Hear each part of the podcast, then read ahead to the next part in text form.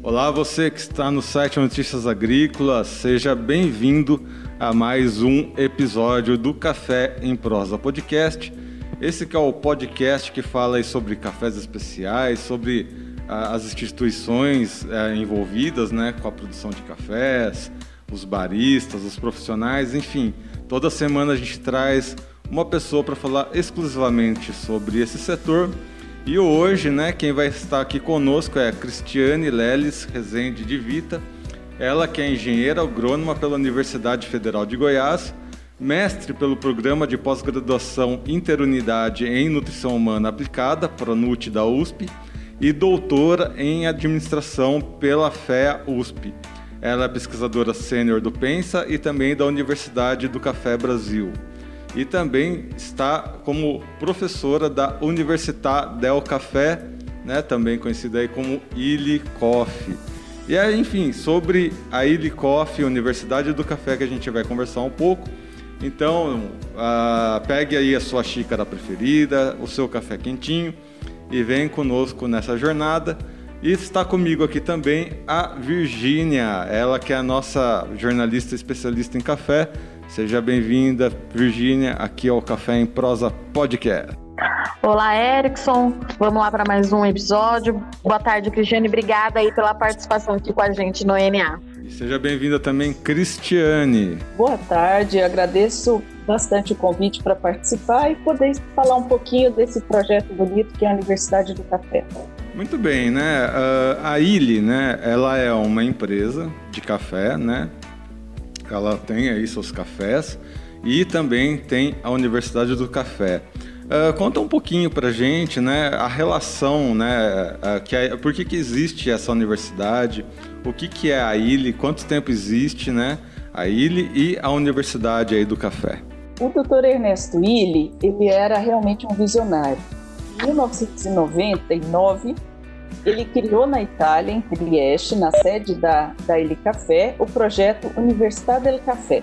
O objetivo dele era promover e apoiar a cultura do café de qualidade por meio de cursos. Então era o que ele criou foi um centro de excelência em café. Né? Só que na Itália o foco do projeto era principalmente na ocasião baristas e consumidores. Mas ele tinha também uma preocupação com a difusão do conhecimento do lado do suprimento, ou seja, entre os cafeicultores. Por isso, também em 99, ele procurou o PENSA, que é o Centro de Conhecimentos em Agronegócios, aqui em São Paulo, para criar um projeto voltado para os cafeicultores brasileiros. E em 2000, a gente criou então, a, na ocasião era a Universidade Ilha do Café. Depois a gente incorporou ao projeto da Itália e ficou Universidade do Café Brasil. Então tem o, o projeto central na Itália e aqui no Brasil é uma das subsidiárias. O primeiro seminário da Universidade do Café Brasil, né, como a gente chama aqui, ou Universidade do Café Brasil, foi em 6 de abril de 2000 na FEA USP, a Faculdade de Administração da Universidade de São Paulo, aqui em São Paulo. Em 20 anos de atividades, nós fizemos 117 seminários em 41 municípios, em vários estados, mas principalmente Minas e São Paulo. Nós tivemos a presença de mais de 9.500 participantes nos seminários e cursos presenciais. Nós fizemos também cinco edições do curso de pós-graduação em gestão do agronegócio café, com 203 formandos. E também tivemos cursos à distância, seminários e cursos curtos, com 953 pessoas. De um tempo para cá, nos últimos anos principalmente, a Universidade do Café Brasil se consolidou como geradora de conhecimentos. Então, nós fizemos 14 pesquisas e para difundir o conhecimento, vocês estão vendo a imagem? Eu não sei se é só voz ou se a imagem vai ficar aberta. É só a voz, mas tudo bem, a gente coloca depois na edição. Depois eu passo para vocês, então, a, os links. Né? Mas vocês estão me vendo ou não? Sim, sim, estamos te vendo.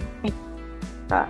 Nós fizemos 10 edições dessas publicações, são os cadernos da Universidade do Café.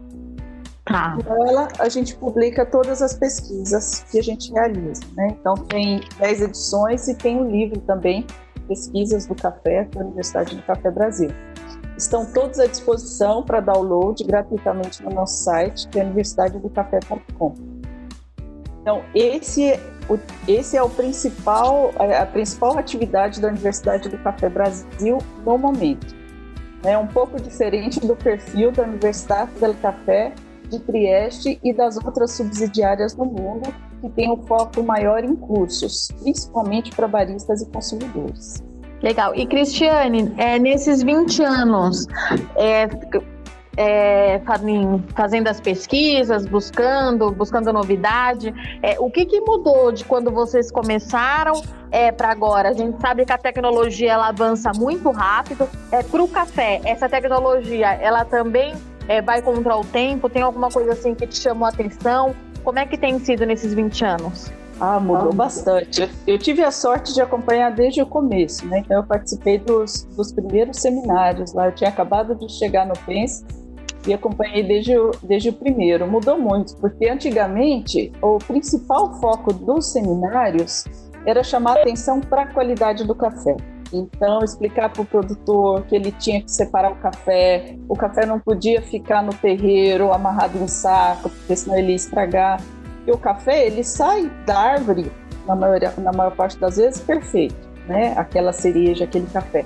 Só que ah, depois da colheita, esse processo pode ir se estragando. Então, no processo de pós-colheita, se você deixa o café amontoado no terreiro, como vocês, vocês acompanham o café, né? Isso já deve ser costume para vocês ouvir isso, né? O doutor Aldir sempre chamou muita atenção que o cafeicultor tem que tomar muito cuidado no processo de pós-colheita para não colocar perder tudo que ele fez na produção. Então, os primeiros seminários a gente chamava a atenção muito desses aspectos. Então, da qualidade, ou não recolher o café do chão, ou separar o café que ele recolheu para não estragar tudo, fazer lotes diferentes. Então a gente chamava muito atenção na questão da qualidade. Hoje em dia, isso já não é mais novidade, né? O cafeicultor já aprendeu muito. A gente tem o café brasileiro com excelentes lotes de, de produção, né? Competindo muito. Então, tirou muito. Antigamente era muita visão do commodity, só quantidade, baixa qualidade. Hoje em dia a gente tem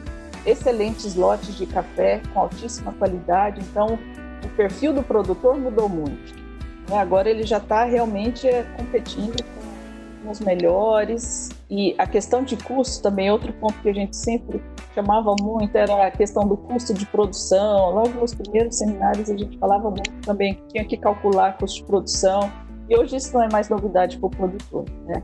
Então eles já sabem administrar, então a questão já é a gestão ambiental, social, economia de custos, etc. Eu estou muito empolgado com essa nossa conversa de hoje, né? Porque primeiro que eu tenho um pezinho na Itália, da minha avó, e segundo que a gente sabe que a gente deve muito aos italianos, né? Por, por nosso café do dia a dia. Uh, a Itália, por ter sido império, né? Por ter tido relações econômicas lá no passado, ali no Oriente Médio, África tal, uh, isso facilitou o comércio né, entre a, a, Itália e essas regiões que eles tinham, né, o Império, e isso facilitou a entrada dos cafés na Europa através da Itália, tanto que todos os nomes principais aí de tipo de café é nome meio italiano, inclusive o espresso italiano famoso aí. Uh, levando em consideração essa história da relação do café com a Itália, inclusive aí a Illy é uma empresa centenária, uh, o que, que a Itália né, tem a ensinar para o Brasil e vice-versa também, né? O que, que agora o Brasil pode ensinar para o resto do mundo? Essa história é, é super interessante, porque o, o Dr. Ernesto Willi, né, italiano, quando veio para o Brasil, ele se isso lá na, nos anos 70, né? Na ocasião, a empresa aí ele estava com dificuldade de achar matéria-prima de qualidade para fazer o café. Né? Aí ele sempre teve esse mote de fazer o melhor café. Então, para fazer o melhor café, é claro que a matéria-prima é essencial. E o Dr. Ernesto Willi viajava nas regiões produtoras em busca desse café, né, que ele queria. E logo que ele chegou aqui no Brasil, ele se deparava com excelentes cafés, mas também com ele via que os produtores misturavam o café excelente com café bica corrida, né? Então, na época, como eu falei, tinha muito essa essa cultura da quantidade, né, do volume. e os produtores não separavam esse café, não tinham o cuidado de separar esse, esse café de boa qualidade. E aí ele começou a, a trabalhar isso no Brasil. Então, em todos os, os, estudos que a gente mostra, né? Inclusive tem um, um estudo de caso que está publicado também, mas no, no, volume do ano passado, de 2019, que a gente fez um estudo de caso sobre a, a ilha no Brasil. Então a gente conta um pouco dessa história, que quando ele chegou aqui, ele se deparou com essa situação. Então os produtores misturavam esse café excelente com aquele ruim e vendiam o volume, separavam. Então ele começou uma cultura de, de desenvolver e explicar para os produtores a necessidade de separar e cuidar desse café que realmente era de melhor qualidade. Foi quando ele começou o concurso, o concurso de café, que vocês já devem ter, vocês devem acompanhar, devem acompanhar, né? Ele já já tem muitos anos. Nesse concurso, ele foi o primeiro a fazer isso aqui no Brasil, né? Ele estimulava que o produtor mandasse a amostra, o café, e aí depois as melhores amostras concorrem a esse prêmio de melhor qualidade. E não só concorrem, mas também como recebem um prêmio de preço por esse valor. Né? E foi quando começou essa cultura de estimular a qualidade. Então a gente tem muito a aprender com eles, porque eles mostraram, chamaram atenção para esse ponto. Né? O Brasil tinha café, mas não separava. E aí que começou toda essa história da, da ilha no Brasil. É que começou o relacionamento. E o, o Dr. Ernesto Miller era uma pessoa simpaticíssima, ele viajava mesmo nas fazendas. Então ele falava português fluente e viajava nas fazendas, ficava, conhecia. Então, de uma simplicidade incrível. Ele sempre teve muito esse, esse perfil. Os produtores adoravam ele, né? Então, um italiano presidente da Ilha Café, ia nas fazendas, lanchava, tomava café com os produtores, então, e queria ver, queria ver realmente o café e ensinar.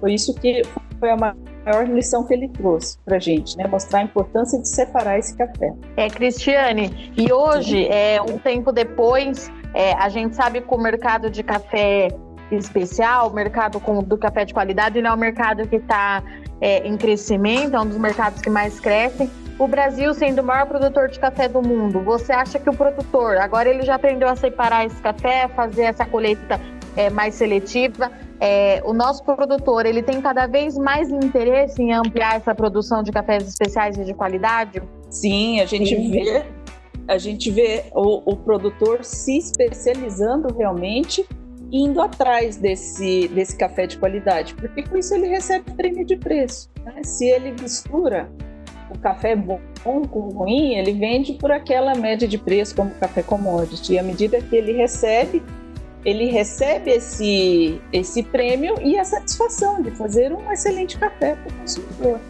Então a gente vê essa preocupação e agora, com o passar do tempo, a, a preocupação não é nem só a qualidade, também sempre a qualidade, mas também a preocupação social e ambiental. Então, não só fazer um excelente café, mas também manter o meio ambiente preservado, não poluir as nascentes, né? manter a APP, que é a região de área de proteção permanente das fazendas. Então, tem essa preocupação com os funcionários da fazenda, que trabalham lá, com o ambiente. Então, agora não é mais só uma preocupação de qualidade, mas também socioambiental. E é uma preocupação que a ilha sempre passa para ele. Antigamente a gente batia muito nessa questão da qualidade, agora essa qualidade já tem um passo a mais, né? já tem um passo adiante, que é a questão social e ambiental. A minha pergunta, né, com relação, né, a, a, como que os brasileiros conseguem adentrar aí na Universidade do Café? Eu pergunto isso porque eu tenho um amigo, né, o Victor Monsef, ele é meu colega de Nuffield, e ele chegou a fazer um curso, né, ele fez parte da Universidade do Café, só que ele foi para a Itália também, né, ele foi fazer um curso lá. Uh, quais que são as possibilidades que a universidade dá né, para os brasileiros entrarem? Uh, quais são as modalidades possíveis né, de de entrar mesmo na universidade, né? Quais que são as possibilidades que você tem dentro da universidade? Hoje no Brasil, a Universidade do Café Brasil tem o foco na produção das pesquisas. Mas na Itália você tem diversos cursos, diversos, desculpa, diversos cursos, então voltados para o meio do café e tem principalmente o master, que é o mestrado em economia, que já, já existe desde 2000. Então é o, deixa eu só falar o nome direitinho para vocês. É o mestrado internacional em economia e ciência do café, o International Masters em Coffee Economics and Science, Ernesto Willi.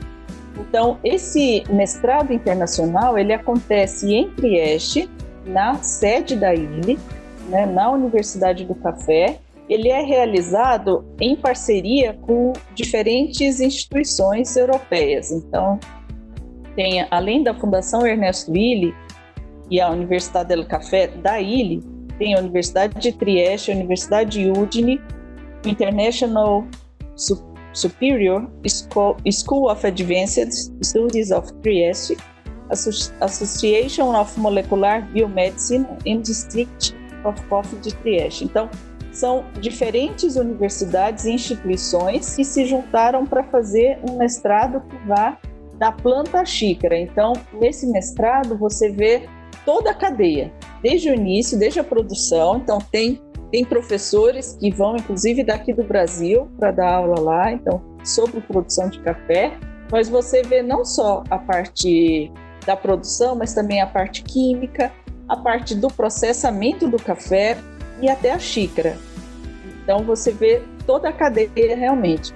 Esse curso, ele esse ano aconteceu a décima turma, ano que vem vai ser a décima primeira turma. Ele é um mestrado bem intensivo, de janeiro a julho ele acontece então com aulas intensivas lá em Trieste, na Itália, e depois da, do período de aulas, os alunos voltam para seus países para fazer a tese, que é apresentada depois remotamente.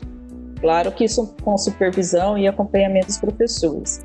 Esse curso ele tem um custo de 15 mil euros, só que aí ele disponibiliza bolsas para todos os países produtores. Então são cerca de 10 bolsas que eles disponibilizam todo ano. Então, tem uma seleção.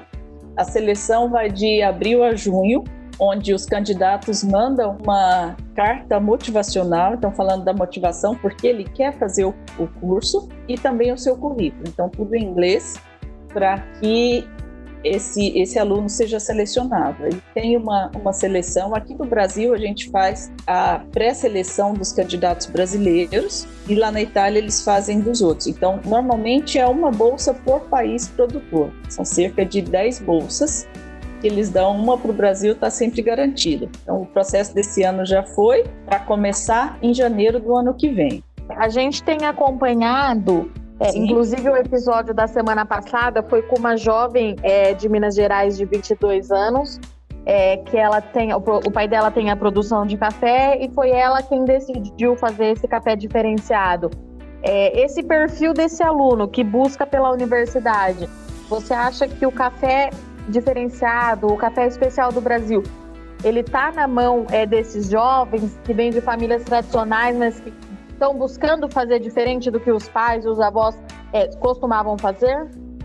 Sim, Sim, a gente vê muito esse perfil, mas não só, viu, Virginia? Porque às vezes a gente pensa, não, agora tá na, tá na mão dessa garotada, né? Eles, eles que vão fazer qualidade. Mas muitos produtores que, que já trabalham, produtores experientes, também procuram essa questão da qualidade do café, porque você valoriza o café, né? Então, ao diferenciar, ao fazer um café especial, você está valorizando. E a gente vê muito que o, produtor tem esse, esse relacionamento que é quase paternal com o café, né? Então, ele quer fazer um produto bom, ele quer oferecer um café de excelente qualidade para o consumidor. Uh, e trazendo essa mesma, uh, o último podcast que a gente fez, a Bruna ela indicou um canal no YouTube, né, que é o canal Unique, e esse canal Unique, eles falam né, um pouco sobre como se obter a qualidade no café. E ele falou uma coisa interessante, que principalmente a doçura do café já vem da planta, né? E que o, a, a qualidade então vem da planta, mas que quando você toma o café, que você identifica os gostos diferentes, tal, né? As notas do café viriam uh, do terroir, principalmente, né, do, do processo posterior à colheita. E pelo que eu estou entendendo, é realmente um trabalho de formiguinha em saber identificar o verdadeiro, onde que está a qualidade do café, né? E eu acho que nessa questão as pesquisas são fundamentais, né? Como que está o avanço das pesquisas realmente para achar aí as qualidades e sabores relacionados aos cafés? Tá, deixa eu só voltar um ponto. O terroir, ele está ligado à parte da produção, né? No pós-colheita, tudo que a gente faz é para não prejudicar a qualidade do café que foi produzido na planta.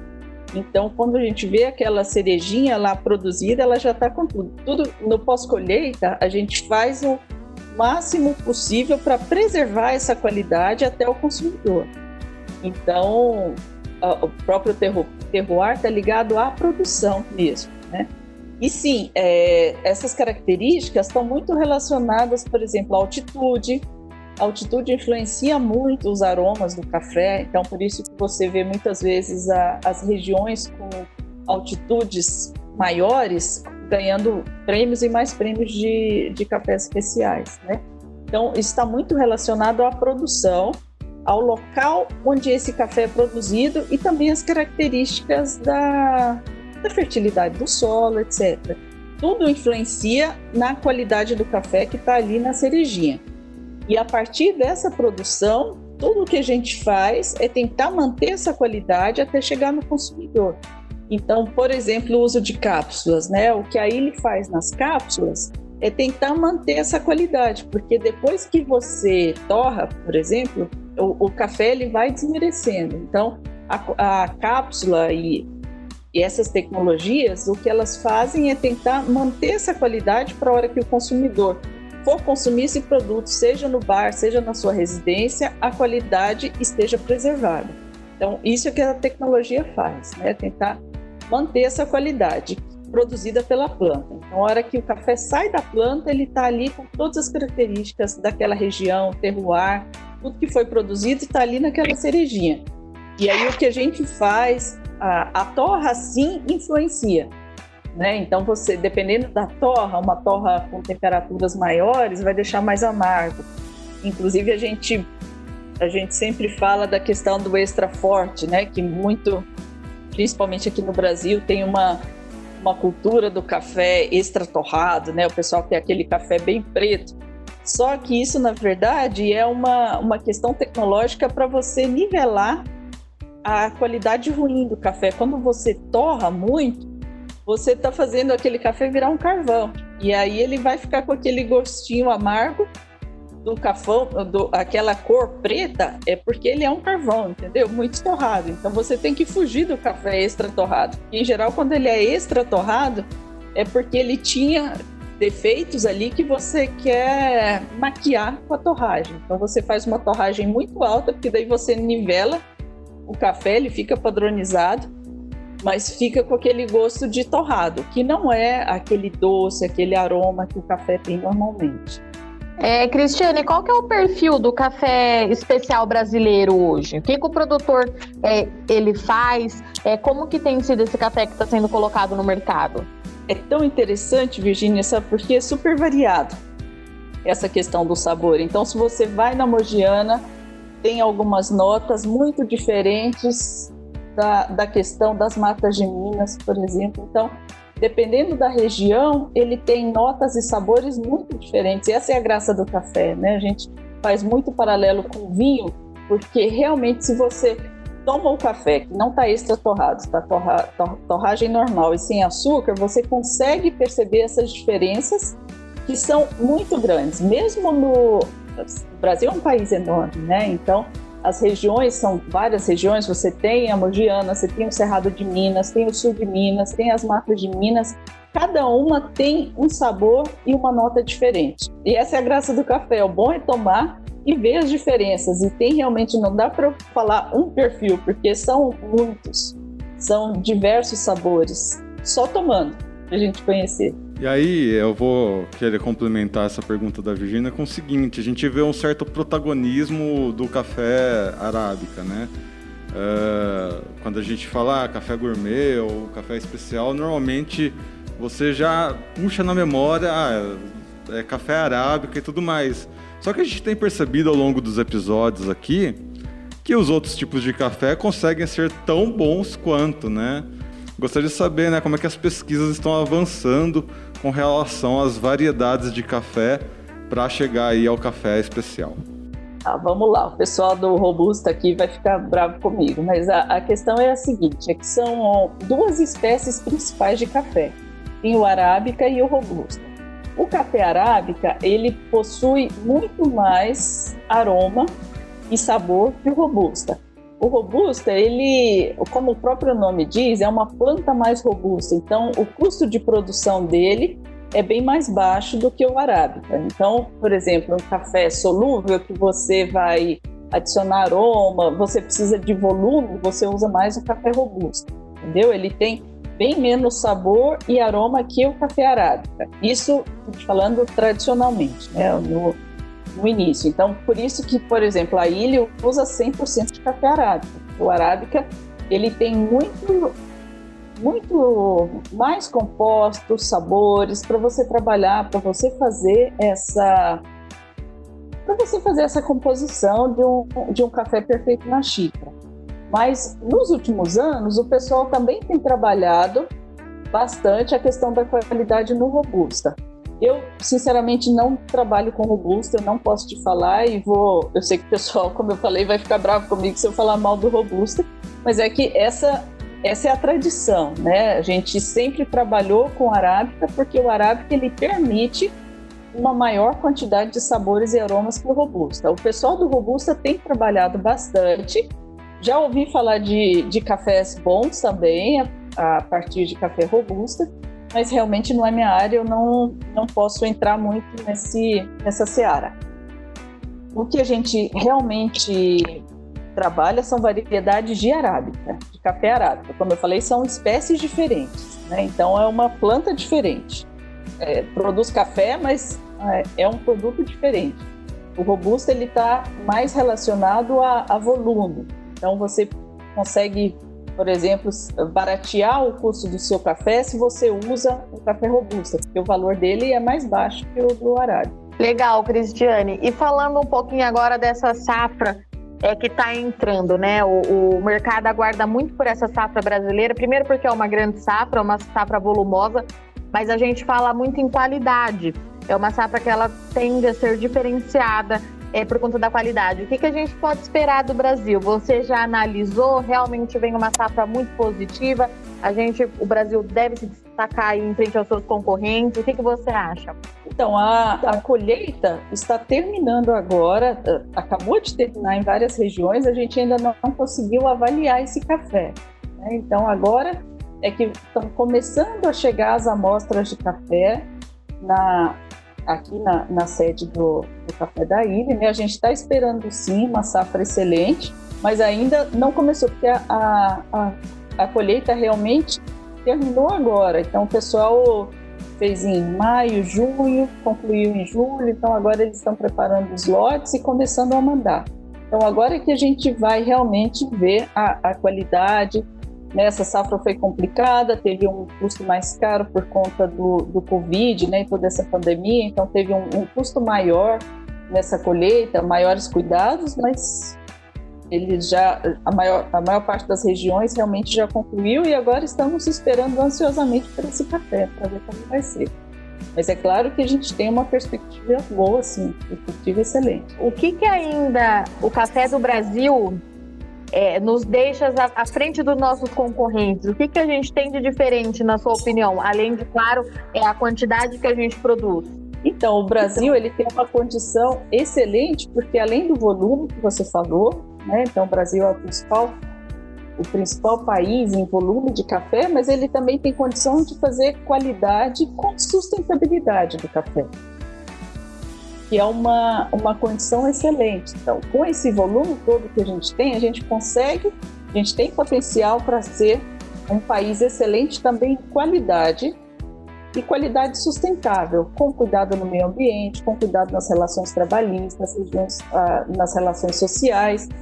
Então, É claro que não são 100% dos produtores, né? Vira volta a gente ouve aqueles aquele, uh, ouve no noticiário notícia de relações trabalhistas complicadas, mas felizmente isso é minoria. Então a maior parte dos produtores estão comprometidos com a produção de um café de qualidade excelente, respeitando as normas sociais e ambientais. O Brasil tem uma excelente qualidade para isso, tem um excelente potencial para isso. Outra coisa que eu tenho visto bastante, acho que talvez a quarentena tenha potencializado isso, são as, as qualidades que o café proporciona para a saúde, né?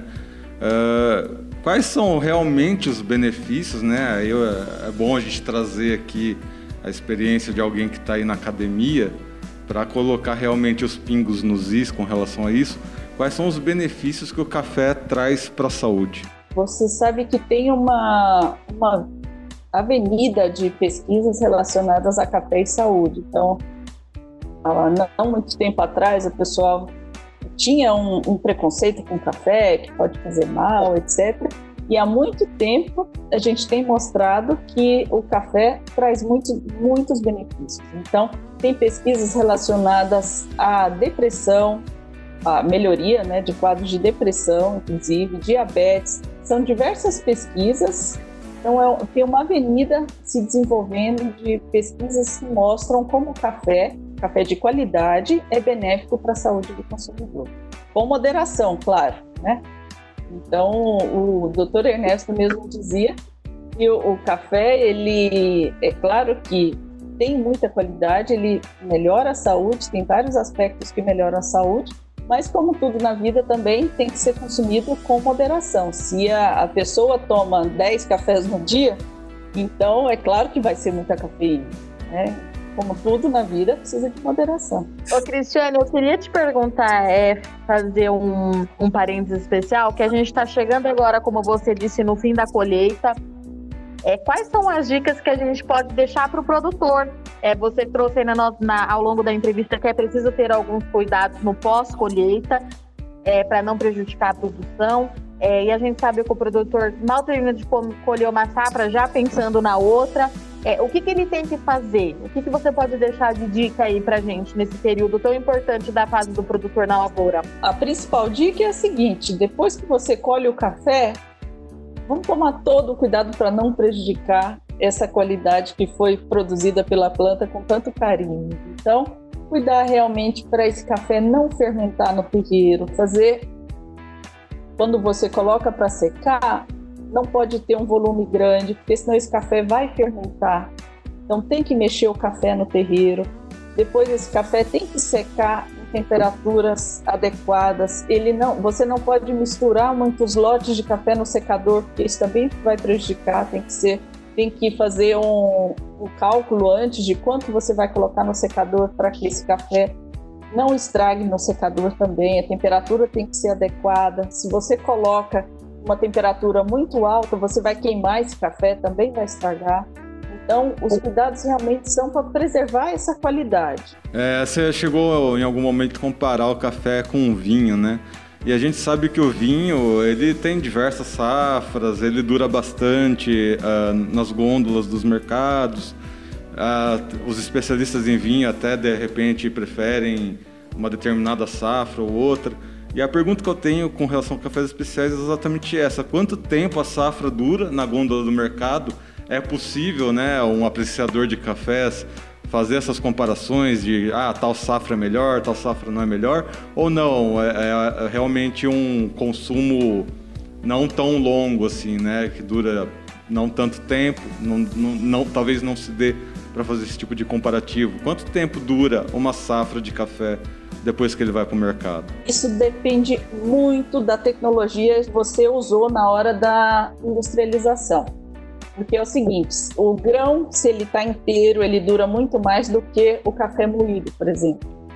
Então depende muito da tecnologia. Se você manteve com gás inerte, se você manteve com, com gás, se você pôs a vácuo. Então depende muito do processo de tecnologia. Mas sim, cada safra apresenta sabores diferentes. Então cada safra, cada região apresenta um sabor, uma qualidade diferente, mas uh, é muito difícil você provar café de anos anteriores, porque realmente ele é um organismo vivo. Depois que você, depois que você é, faz a moagem, ele vai se estragando. Então, para você provar cafés de safras passadas, realmente é mais complicado, porque é mais difícil manter essa qualidade do café. A não ser que ele esteja em grãos e, e embalagem fechadas com gás para manutenção, para evitar que ele perca, que ele perca a qualidade, que ele desmereça. Muito bem, pessoal, conversamos aqui com a Cristiane Leles Rezende de Vita. Muito obrigado, Cristiane, por estar aqui conosco neste episódio do Café em Prosa. Eu que agradeço pela excelente oportunidade e estou à disposição sempre que vocês quiserem conversar. Muito bom falar de café, sempre. E aí, como última contribuição, a gente sempre deixa em aberto alguma dica que você queira dar, principalmente dica de cultura, livro. Você deu já alguma dica aí, né, do, das publicações da Elicoff, mas se você quiser reforçar nessa né, dica que você já deu, fazer alguma outra? Isso, no nosso site universidadedocafé.com tem as publicações todas disponíveis para download das pessoas que quiserem conhecer um pouco mais sobre o café, sobre o nosso trabalho. Lá tem diversas pesquisas que vão tanto tem artigos tanto relacionados à produção como mesmo consumidores, perfis de consumo. Então tem uma diferente gama de, de artigos que as pessoas podem se interessar e podem obter mais informações sobre o café. E a outra dica é tomem café. Então como no vinho, a gente não, não diz qual café que você tem que gostar e qual café que você tem que tomar. A dica é tome e descubra qual o café que você mais gosta, qual região você mais gosta, qual país você mais gosta. Então, hoje o mercado propicia isso para os consumidores, né? Que possam experimentar. E a ideia é essa, experimentar de preferência sem açúcar ou com pouco açúcar para que você possa sentir as diferenças dos sabores. Erickson, eu vou reforçar aqui de novo é, para os nossos ouvintes seguirem o Instagram lá do Café em Prosa, que a gente está abastecendo, é, além de trazer as informações de café especial, a gente traz informação de clima, é, mercado, preço, como tudo está andando, andamento da safra. Então, para seguir é Café em Prosa, underline NA. Eu espero todo mundo por lá. Muito bem, pessoal. Fica aqui o Café em Prosa Podcast. Esse é o podcast sobre cafés especiais. Reforçando também que estamos em todas as redes sociais, então compartilhe essas informações com seus amigos, seus colegas, para que todos sejam os produtores rurais mais bem informados do Brasil. Lembrando também que estamos no YouTube do Notícias Agrícolas Oficial. Então você que está no YouTube, né, entra lá no, no, canal, ativa seu sininho, deixa o seu like, se inscreva. Você se inscrevendo e ativando seu sininho, né, dentro do canal você vai receber informações sempre que um vídeo novo entrar no canal. Fica então esse convite, né, para nos seguir aí uh, no Instagram, em todas as redes sociais, para não realmente não perder nenhuma novidade. Muito bem, pessoal, a gente vai ficando por aqui. Eu sou Erickson Cunha. Até semana que vem para mais um Café em Prosa Podcast. Um abraço.